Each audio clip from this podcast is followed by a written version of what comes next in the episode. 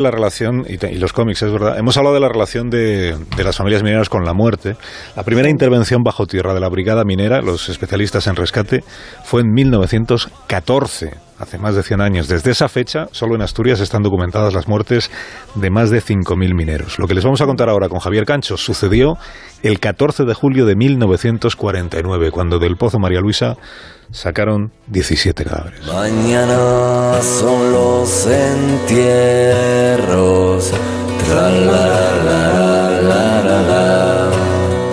De esos pobres compañeros. Mira, mira Marusiña, mira, mira cómo vengo yo.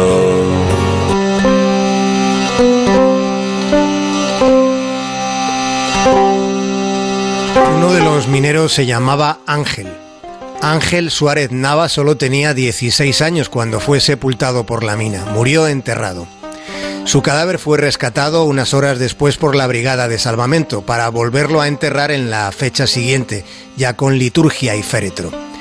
El día de los hechos faltaba poco para las 7.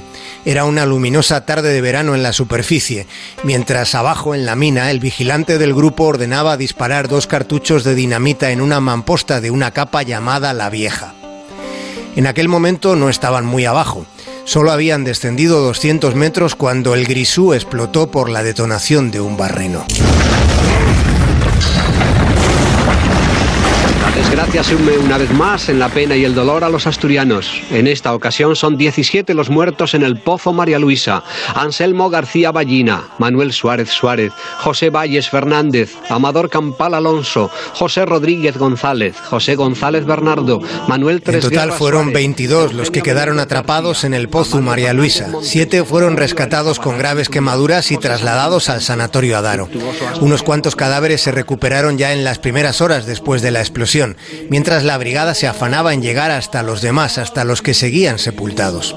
Y arriba en la superficie, una vez más, se repetía aquella ceremonia siniestra de dolor contenido, con centenares de mineros acompañando a las familias esperando noticias sobre los desaparecidos.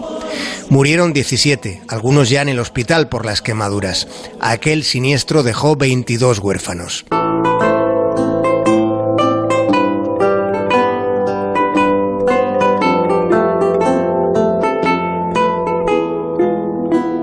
El cortejo fúnebre partió desde la explanada de la mina en dirección al cementerio de Ciaño.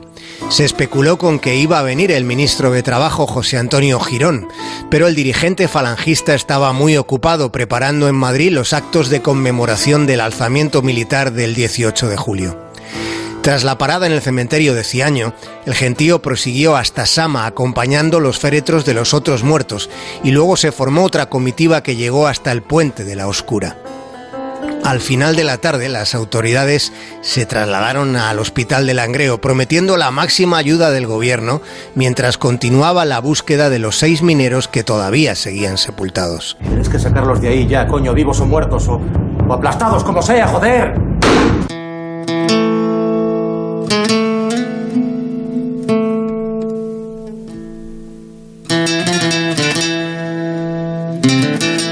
Semanas más tarde, cuando todavía no había secado del todo el cemento de las tumbas de los mineros muertos en el Pozo María Luisa, cuando para sus familias el duelo no había hecho más que comenzar, fue entonces cuando el Ministerio de Industria y Comercio promulgó una orden nueva, una orden denominada Inspección de Calidades y Aumento en la Producción de Carbones. El gobierno de Franco necesitaba combustible y se dio la orden desde el Consejo de Ministros para que la Dirección General de Minas abriese delegaciones por todo el país, con el doble propósito que en realidad era uno solo de mejorar el rendimiento de los mineros y sobre todo incrementar la producción. Fue en aquellos días tristes cuando en las cuencas mineras de Asturias se improvisaron unas estrofillas que se entonaban así. Franco dijo a los mineros, hay que picar más carbón.